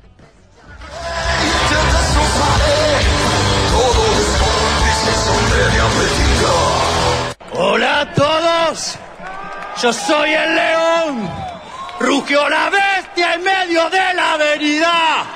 Corrió la casta sin entender. Panic a plena luz del día. Por favor, no huyan de mí. Yo soy el rey de un mundo perdido. Soy el rey, te devoraré. Toda la casta es de mi apetito. ¡Viva la libertad, carajo! Ahí estaba. Eh, el Una cierre, urna, por favor. No, o sea, ni el- hasta el público se intimidó ante eh, digamos, el rugido de Javier Milei, que agarró la letra de la renga, la trastocó, le cambió parte de, de su contenido y, y la, la acomodó para su discurso. Y, y así fue el cierre de campaña de Milei, que no se sabe todavía, es la gran incógnita, ¿no? ¿Cuánto va a votar Milei? Era un chiste y quedó, o sea, no, claramente quedó porque ya es diputado. Pero, ¿realmente tiene chances de col- colarse en un balotaje? Esa es una de las preguntas que, que- que va, que va a dejar abierta la elección de- del, domingo, del domingo en Argentina. Hay un tema que no es menor y es que si uno se imaginara un escenario sin Milei, la tenía mucho más fácil la derecha argentina para unirse y llegar al poder. En este escenario, es verdad que les complicó un poco el partido, ¿no? Pero al, al- al margen de que entre o no entre en el balotaje, le pregunto, estoy, miren lo por fuera que estoy de la política argentina. De todas formas, va a terminar siendo clave si vota más o menos bien para la conformación de mayoría. Sí. Sí, sí, claro. eh, O sea, hay- e- ese partido ya de por sí es, es complicado para el gobierno que, que asume. Si la libertad avanza en su mínima expresión, eh, pensando en el escenario eh, más negativo de lo que dan las encuestas, ¿no? Este, eh, inclusive ahí va a ser decisivo para un balotaje. O sea, si es un partido político que saca el 15, el 16, el 17% de los votos, va a ser decisivo. Claro, el pero 18, digo, para, el para- 20, para- para el balotaje y para el Sí, para- gobierno. Y para dar todo, gobierno. Claro. Claro, por supuesto. Sí, sí, ni, ni que hablar. Este, hoy en, en su columna de opinión, Morales Sola decía que ahora en las PASO lo mejor para la situación argentina es que no se vayan a los extremos. O sea que ni que Juntos por el Cambio arrase al oficialismo, que eso dejaría seis meses de inactividad pura a un gobierno totalmente deslegitima- deslegitimado en las urnas, o bueno, o, o lo contrario, ¿no? Que Juntos por el Cambio supere por un estrechísimo margen al oficialismo y que el oficialismo genere la expectativa de retener el poder y que eso provoque justamente que en la Argentina eh, la intranquilidad de los futuros inversores, de los mercados, etcétera, etcétera, inclusive Hoy ya están hablando del dólar fitito, porque el dólar llegó a los 600 pesos, el dólar blue llegó a los 600 pesos, entonces este, le, llaman el dólar fitito. Y hay un elemento no menor que, que ocurrió hoy en Argentina, eh, que paralizó todos los movimientos político-partidarios. Si bien ellos están en veda electoral, todavía pueden realizar ah, ¿no? este, recorridas, actos, moverse. Que es eh, el crimen de una niña de 11 años. Dos motochorros la asaltaron en la entrada de la escuela, quisieron robar, la arrastraron, tuvo un fuerte golpe en la cabeza y murió. Bueno, esto a, a nada, ¿no? A cinco días de las elecciones, el tema seguridad está en la agenda y va a estar en la agenda y va a estar muy presente para los ciudadanos, porque si bien los principales temas son los económicos, el trabajo, el salario, la inflación, la pobreza, producto de, de- del estancamiento y la crisis económica en realidad que está sufriendo Argentina, bueno, ahora este tema se metió fuerte en la agenda porque hay que pensar que hay dos personas arriba de una moto que trataron de robar a una niña de 11 años, ¿no? Cuando estaba por entrar a la escuela y la mataron. Eh, el accidente ha golpeado durísimo, ¿no? En este momento a toda la sociedad. Bueno, cerramos este, este panóptico de las pasos del próximo domingo. Breve pausa. Eh, viene Cristel hoy, les Sí. aviso, y me dijo que viene con algo que les va a gustar a ustedes. No quiero adelantar más datos, pero vieron que Cristel a veces divide, divide opiniones. A veces Cristel viene con cosas que sabemos de antemano que no van a gustar, pero que hay que escuchar para estar conectados con el mundo moderno. Y a veces ella dice, voy a venir con algo bueno, que Se les va a tiene gustar. fe. Exacto. Yo tengo alguna pista. Hoy vienen con algo bueno, que les va a gustar. Bien. Entonces, nada, tira ese dato. Pero antes de todo eso, una canción y tanda. Y bueno, ya que hablamos tanto de Argentina, eh, esto que tiene Argentina, ¿no? Su acervo cultural impresionante desde las letras a la música, vamos a escuchar un tema de clics modernos. Año 1983, Argentina recupera la democracia. La canción se llama Ojos de Videotape. No tengo que escribir canciones de amor. No ves.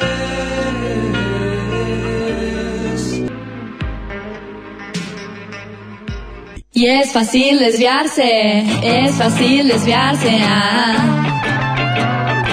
Fácil desviarse.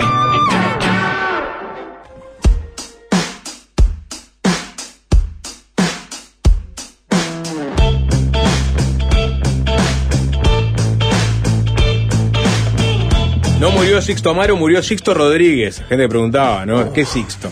No, no, no, no. Eh, Sugar, Sugarman, no, no, no, no, el histórico referente de los jubilados. También se peló Perales. No, no, se me peló Robbie Robertson. Quizás mañana le dediquemos este algún espacio, hoy en algún momento. El compositor de uno de los últimos clásicos del cancionero norteamericano, The Wait. Especial de suena tremendo para el domingo. Sí, sí, claramente. Grosso, pero en serio. Robbie Robertson. Jorge Valmeli. Breta, eh, el informe Valmeli vuelve al espacio de, al éter de Fácil de Vías. Esto es un informe. No, no es. Es un bloque corto antes de que Cristel Latequi nos regale otra de sus columnas de colección. En este caso, es como una rockera. Está, no cuento, no cuento más cosas. Debate. Dos puntos. Para la cantidad, tengo, estoy pensando, estuve pensando algo. Para la cantidad que se consume y el dinero que mueve, hay una industria cultural de la que se debate muy poco en la esfera pública y que particularmente no hay, no hay muchos comentarios en los medios al respecto. Y esa es la pornografía. Y la, definiste, ¿no? Industria cultural.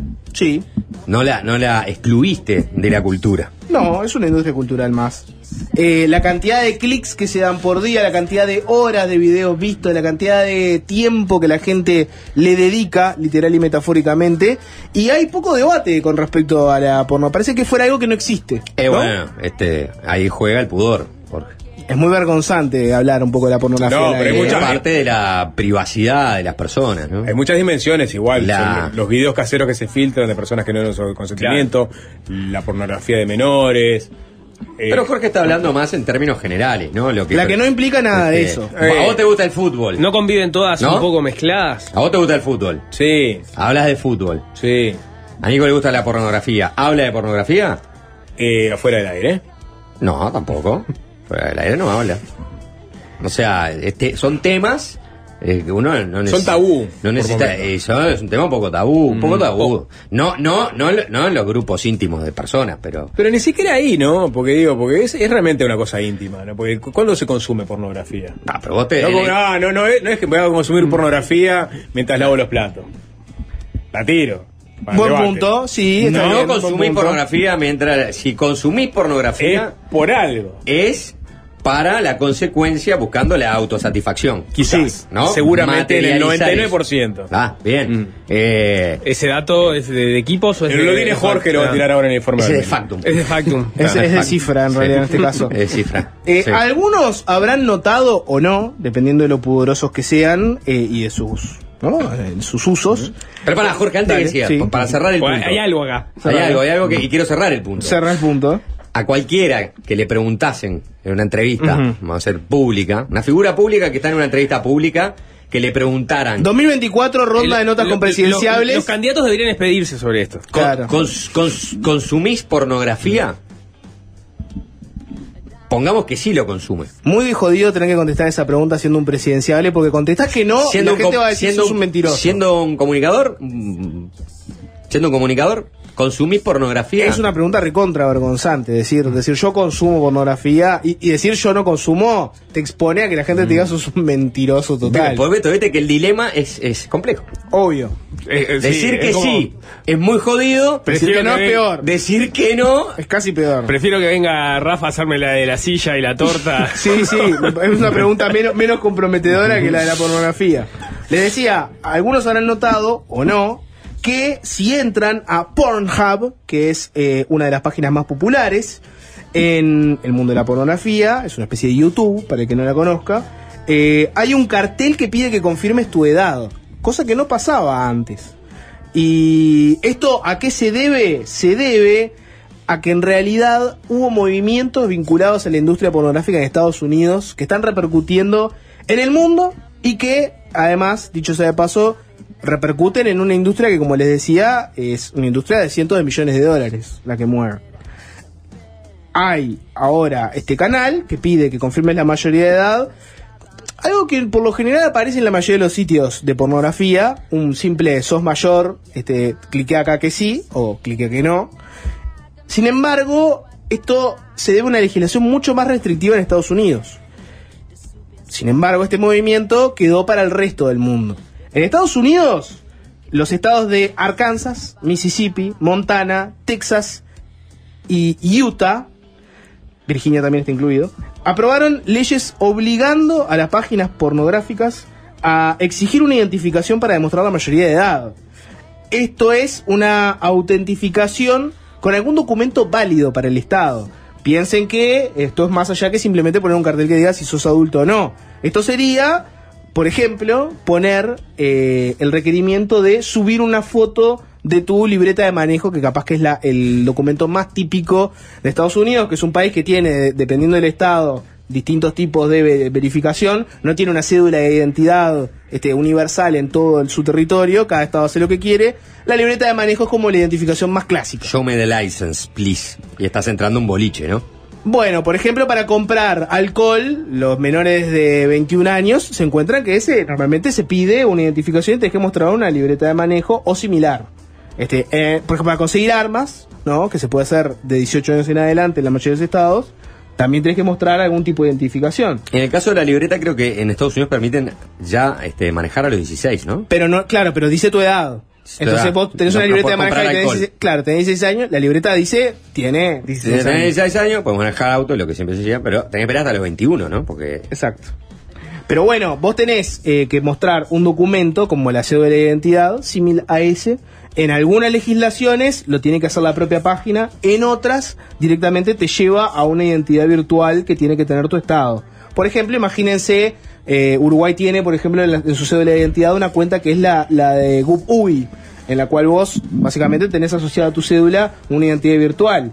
Esto podría ser algo parecido. Me daría un poco de pudor tener que ingresar ¿no? tu cédula de identidad virtual en el momento que estás entrando a una página pornográfica. Por Eh, cuando estás entrando a la DGI decís, sí, sí, claro, es Claro. pornográfico. sí. Es, es lo de la DGI Sí. a esa altura es pornográfico. La identidad digital cuando utilizamos para, para entrar a la DGI es pornográfico. Ni te digo las moras, ¿no?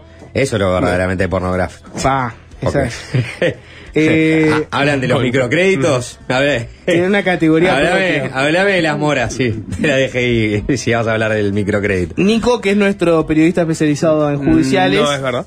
Eh, No esta discusión es. igual no está sa- 100% zanjada a nivel legislativo porque hay distintos grupos que han demandado a estos estados por argumentando que se infringe su libertad de expresión y esperan a que el caso sea llevado a la Suprema Corte y se dirima definitivamente. Por ejemplo, la Coalición para la Libertad de Expresión, que es un grupo que nuclea a los principales creadores, distribuidores, empresarios de la industria pornográfica, se movió en ese sentido. Les cuento un poco de qué va la cosa. Abrimos el debate de si les gusta o no esta nueva legislación. Primero el debate pelado y después les voy a dar más información y vemos si la información les cambia su postura. Eh, desde que existe el arte, sabemos que hay arte erótico, pornografía y hay intentos de censurar, editar, restringir, etcétera. Busquemos el argumento, eh, el mejor argumento de cada lado.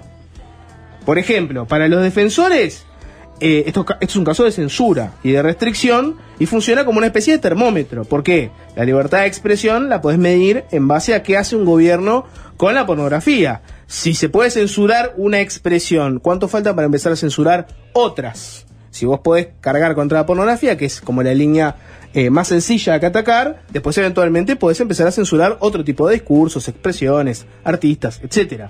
En ese caso, estos defensores apuntarían a una ola conservadora, censora, que está arrastrando, eh, arrasando, perdón, las libertades en Estados Unidos y alcanza a mirar estados como Florida y Texas que están aprobando legislación para que las bibliotecas públicas hagan más difícil acceder a algunos textos, para que la educación pública ponga en su currícula algunos materiales y otros no. Y ahí ves una, eh, una intención censuradora general que tiende al conservadurismo y que busca eh, apagar los discursos que no le gustan. Esto sería un síntoma de lo otro, según los defensores de- la pornografía. ¿Qué dicen los otros? Los detractores, eh, buscando su mejor argumento, Sí. lo que te dirían es, más allá de lo que diga la ciencia sobre los efectos que tiene la pornografía en sus consumidores, si está bien, si está mal, etcétera, dejemos de lado esa discusión. Hay un consenso en que los menores no deberían acceder libremente a la pornografía.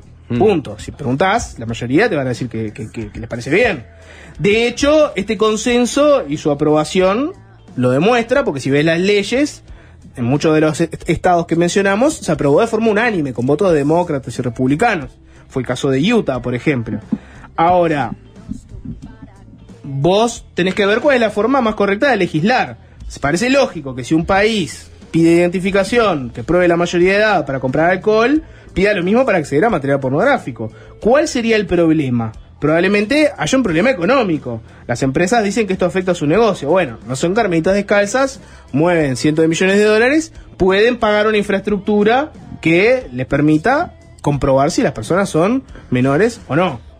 A priori, si les hago este planteo así, pelado y sin más información, ¿quién los convence más? El segundo argumento. El de los detractores. la ley, eh, es necesario un control eficaz. Bien. ¿Nico? No, pero, pero, pero, perdón, ¿cuál sería el control eficaz? En este Eh, caso que, que pongas tenga- tu documento. Porque para mí hay un tema de privacidad. No, que, tenés que, tenés que es contemplar la privacidad, pero por otro lado que es un control eficaz, no que simplemente te pregunte, ¿sos mayor de edad? No estoy de acuerdo con, con ninguna de las posturas. Tenés 10 años y pones sí. Yo estoy de acuerdo con lo de, con Juancho. Porque pasa que en mi opinión, en tal caso, si, si vamos a hablar de legalidad para este, consumir pornografía, se debería hacer a partir de los 13 años. Bueno, eso, eso lo podemos discutir. Por poner que sea a partir de los 13. Eh, Bueno, es la misma demostrar que que tenés los 13 radares. años igual. O sea, Sí. en todo caso, demostrar que tenés tal edad. ¿Cómo lo demostrás? No con un simple eh, cartelito que diga, eh, soy mayor. No, demostrá. Demostralo con cuidando la privacidad de la persona con un documento que realmente Ah, pero por eso, verifique ese dato. deberíamos definir qué es lo que hay que discutir. Si estamos discutiendo el respeto o no de la ley y cómo Mm. hacer los esfuerzos para que se respete, o si el fondo del asunto, si la pornografía debería ser accesible a partir de qué edad. Yo voy un poco más allá, para mí es un derecho humano. Bueno, va más, va más allá. Bueno, los defensores dirán que es parte de la libertad de expresión. El acceso que- acceso- la Declaración Universal de los Derechos del Hombre, de la Mujer y del Pensá- Muy vergonzoso. Pensá si, este, ¿no? Si realmente funcionara la fiscalización, si fuera inviolable, ¿no? Este, la, la legalidad, el blindaje de la legalidad. Pensá en ese botijita de 14 años, ¿eh? En un apartamento. No sería, no sería muy ¿Eh? distinto, muy distinto al del botijita Ah. de hace 20 años, ¿no? Sería igual. Que no, no, o sea, no, no es que terminaste con, Sería igual. con Y yo no digo que haya, ca- este, eh, eh, que haya alternativas. La, mi- la imaginación. No me gusta la ley, la ley seca a mí. No, pero acá nadie está pidiendo prohibir la pornografía. Acá simplemente está diciendo, vos, si la ley dice que, tiene que acceder los mayores de 18, hagámosla efectiva, ¿no? No que sea una, una farsa y que cualquier niño que lo dejan frente a una computadora eh, eventualmente pueda acceder a Los niños no están frente a computadoras. Los niños tienen celular hoy en día. Un dispositivo electrónico. Estás hablando como si estuviéramos discutiendo esto en el 97. No importa. Bueno, Le- le- ahí tocamos un punto que me, importa, obliga a darles el- más el información. acceso es lo mismo. Es clave eso. Me obliga a darles más información. Y, y es clave, porque si vos decís frente a la computadora, yo te diría, bueno, está, pero los padres en definitiva son responsables del consumo que tienen esos chiquilines. Ahora, voy- si decimos Sí. cada uno tiene un dispositivo en el bolsillo, está, entiendo que No, pero también lo- lo- los padres son, son, son, los, son los responsables Los del co- los consumo que de los controlen menores. esos dispositivos. Eh, Exactamente. Bueno. Computadora, televisión, tablet, Llamale como- celular. llamale H. Llamale H. Llamale iPhone. Exacto, por ejemplo. Lo, les voy a dar más información. Esta fue su postura sin conocer todo el, todos los datos. Em, si vos entrás a esta página Pornhub, esta plataforma, en Utah, te vas es a una- encontrar... una página web. Es una suerte de YouTube para pornografía, Nico. Eh, vos te vas a encontrar que no está la página disponible. No es que te pidan tu documento como exige la ley, sino que no está disponible el acceso. Y aparece un video, Nacho, yo te mandé un video de YouTube, donde aparece una conocida actriz eh, de cine erótico. ¿Stoya? Sherry DeVille Ah. se llama. eh, y está vestida y da un discurso. Eh, Esa es de los 101 dálmatas. Escuchen, no, estás pensando en Cruella de Vil, Ah. el apellido es el mismo, es de Vil. Eh, escuch- La hermana. Es de escuchen fantasía el video, apellido, ¿no? Sí, escuchen el video y le, le Era sobre la traduzco lo que al final, eh, esa es la película, ¿no? No habíamos ponete, ponete ahí el video, Nacho. Hi, I'm Sheree DeVille. As you may know, Hola, soy Sherry DeVille. Como podrán saber, las autoridades elegidas por tu estado nos han pedido comprar, eh, comparar tu edad para poder permitirte el acceso a nuestro sitio. Si bien el cumplimiento de las leyes y la seguridad son parte clave de nuestra misión, pedir identificación cada vez que alguien quiere acceder a nuestra página no es la solución más efectiva para proteger a nuestros usuarios. Y de hecho va a poner a niños y a la privacidad en riesgo. Exigir la, la verificación de edad sin controlar el cumplimiento le da oportunidad a plataformas de elegir si cumplen o no. Como hemos visto en otros estados, esto lleva tráfico a las páginas con menos seguridad. Muy pocas páginas pueden compararse con la cantidad de protecciones y salvaguardas que nosotros tenemos. Para proteger a los niños y a la privacidad de los usuarios, se debe controlar el cumplimiento de estas leyes por parte de las plataformas. La mejor forma de proteger a los niños y la privacidad es la identificación por dispositivo y permitir acceso a material para mayores de edad en base a esa identificación. Hasta que se encuentre una solución real a este problema, hemos tomado la difícil decisión de inhabilitar el acceso completamente en esta región. Por favor, contacta a tus legisladores para exigirles la verificación de identidad basada en dispositivos. Esas son las soluciones que harán el acceso más seguro y que se respete la privacidad. O sea, igual jugada la, jugada la, la- propuesta, porque lo que quieren es generar un lobby de consumidores de pornografía que vayan a protestar a sus legisladores por este tema. Todos encapuchados, con la mano con pelos. El argumento. Es- o sea, ese Bueno. movimiento lo, lo quiero ver, ese movimiento. No, pero el argumento, el argumento es de recibo Qué porque linda la masturbación este, como herramienta de protesta, ¿no? Y bueno, Sí, claro, claro. sí, ¿No? Sí. una pajeada masiva. Una pajeada masiva en las escalinatas del legislativo. Ve, ¿Eh? Y bueno, este 27, vení Claro. al otro paro. Claro. El argu- paro general. el, Paro general. el argumento de esta empresa y de otras similares, eh, el argumento de esta empresa y otras similares es el siguiente. Lo que ellos dicen pará, es, pará, que era paro general, ahí hay un paro parcial, ¿eh? No se excluye a las mujeres, obviamente, de, de esta protesta, ¿no? ¿Por qué se No, las excluiría? no, no, no, Eh, claro. No, lo que les decía es. Son modos diferentes de estimularse. Esta, indu- esta industria lo que plantea es lo siguiente, lo que dicen es, esta ley se hizo, pero se hizo sin un control apropiado. Entonces, como no ha- nadie tiene la capacidad técnica para controlar que eso se cumpla en todos los casos, hicimos una ley voluntarista, en la cual ta, cada uno hace lo que quiere. Y la verdad es que hay empresas que son estadounidenses a las que podés eventualmente caerles, pero está lleno de otras que no, que están domiciliadas en otros países. Entonces, si vos generás un mundo donde hay una serie de páginas que te piden una cédula donde vos tenés que jugártela y dar la cara y todo, y otro mundo donde tenés personas que hacen lo que quieren, el consumidor va a ir para el lado de los que no le piden nada. Entras a pronhub.ru. Exactamente. Y, y lo que plantean ellos Es es... el tarjeta, el tarjeta directa. Bueno, El roja directa. vas a generar el roja directa de la pornografía. Y lo que plantean es, vos además tenés un problema, que vos pe- pedís un documento de identidad. Es muy difícil controlar que la persona que se hizo un usuario y puso ese documento sea efectivamente el dueño de la tarjeta. Podría perfectamente alguien agarrar el documento de otra persona o un documento falso y ponerlo y dar que va. Cuando entras al boliche y eras menor. Lo que propo- lo que dicen, porque redoblaron la apuesta lo- los de la pornografía, lo que dijeron fue, si vos lo que realmente querés es controlar qué hacen los niños con, con sus dispositivos, lo que tenés que hacer es pedirle a Apple, le tenés que pedir a Android, tenés que pedirles que cada dispositivo diga de quién es y si es una persona mayor o menor de edad.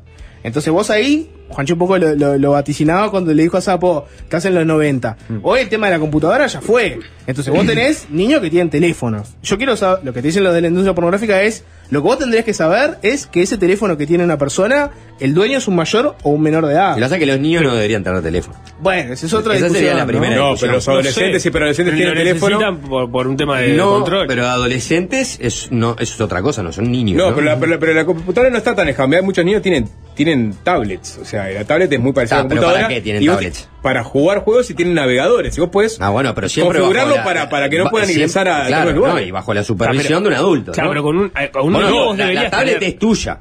Es tuya, No es del niño. pero vos la A no ser configurás. que vos tengas la política de que decir, yo a mi niño le doy tablet y este y dispositivo, Claro, ¿no? sí, Eh, le doy celular. No, no, pero, pero lo que dije lo que, lo que plantea De Vilos, o sea, entre otras cosas tiene que tener, tiene que ser tablets configuradas como existen Sí, pero- actualmente. pero- que digan, son de un niño o son de un adulto. Pero O me sea, da la impresión eso te de permite que no porque- hay una tecnología de desarrollo. Por lo que entendí del mensaje de ella, por lo menos entendía que no hay una forma No, de que esto claro, se que si vos, lo, vos una pasaron- tablet la configurás para que los niños no puedan acceder le a pasaron, le pasaron la contenidos. pelota, le pasaron la pelota a las grandes empresas de tecnología, que son los creadores de estos dispositivos, que obviamente te van a decir que no lo quieren hacer. ¿Por qué? Porque sería también poner otra traba más este que les complicaría. De, de todas formas, me parece que es una, una, una discusión de segundo orden cuando discutís pornografía, ¿no? O sea, para empezar, si son niños, si son adolescentes, no me parece tan grave. Hab- Habría que ver en qué, qué, qué, qué punto. ¿Qué, Se- qué te parece? El, el tema del acceso a la pornografía.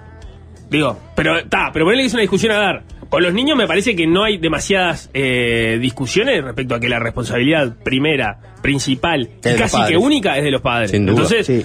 no, no derivemos un problema. Fin de la discusión. Ta, en mi fin de- sentido, fin de la discusión. yo me siento en esa mesa y digo, señores, este, ya está. hasta los Drop the 13, mic. hasta los 13 años, este, ustedes son responsables. Hacete cargo. Hacete cargo. Después de los que no, 13 que- años, este, si ellos lo van a usar este, para mirar pornografía, y ya tienen 13, 14 años, 15 años, que es, es el despertar hormonal de casi todo el mundo. El ¿no? cuerpo se lo está pidiendo. Claro, o sea, pero, déjalo, Pero este. al ponerle que hay una discusión para dar ahí, entre los 13, no sé, ponele que hay, no, yo creo que no, pero ponele que hay. La discusión con la pornografía tiene que ver con, con, con, con otras cuestiones, y es que la- hay muchos portales que, donde conviven la pornografía infantil, donde lo, lo que decía el sapo, lo- los videos amateurs, de, donde vos no sabés si son videos en los cuales hay consentimiento o no hay consentimiento de las personas que aparecen ahí. O sea, hay una serie de discusiones que no tienen que ver con quién recibe la pornografía, sino con quienes la producen, Eh, claro. que no está que claramente no está debida controlada, que debidamente controlada y que también es difícil de, de controlar, obviamente. Pero que, pero que ahí sí tenés un problema, porque ahí tenés un, un cúmulo de delitos que se cometen en, en la web y que tiendo a pensar que no son de parte de solo los portales este, más periféricos. Bueno, tenés el. Hay un documental muy interesante en Netflix sobre este tema, pero en el caso de la propia Pornhub, tenía una época en donde cualquiera podía subir contenido. Y eso se prestaba a todo tipo de infracciones que la propia plataforma te la dibujaba y te decía que le costaba mucho controlar, que bajaba, pero bueno, en definitiva pasaban ese tipo de cosas. Eventualmente la presión pública y eventualmente eh, legal los hizo adoptar la política de que vos para subir contenido de esa plataforma tenés que crearte un usuario y ese usuario sí tiene que tener identificación y todo eso. Que fue la forma que encontraron de evitar la proliferación de cosas que no deberían estar ahí. Bien. Pero bueno, tenemos que hacer una tanda, se Sí. acabó, no fue un informe de Valmeli, fue un bloque corto con un debatecillo y una información eh, que puede o no ser de su interés. Bien, ya viene Cristel Latequi con. No sabemos. No, Jorge nos tiene en vilo.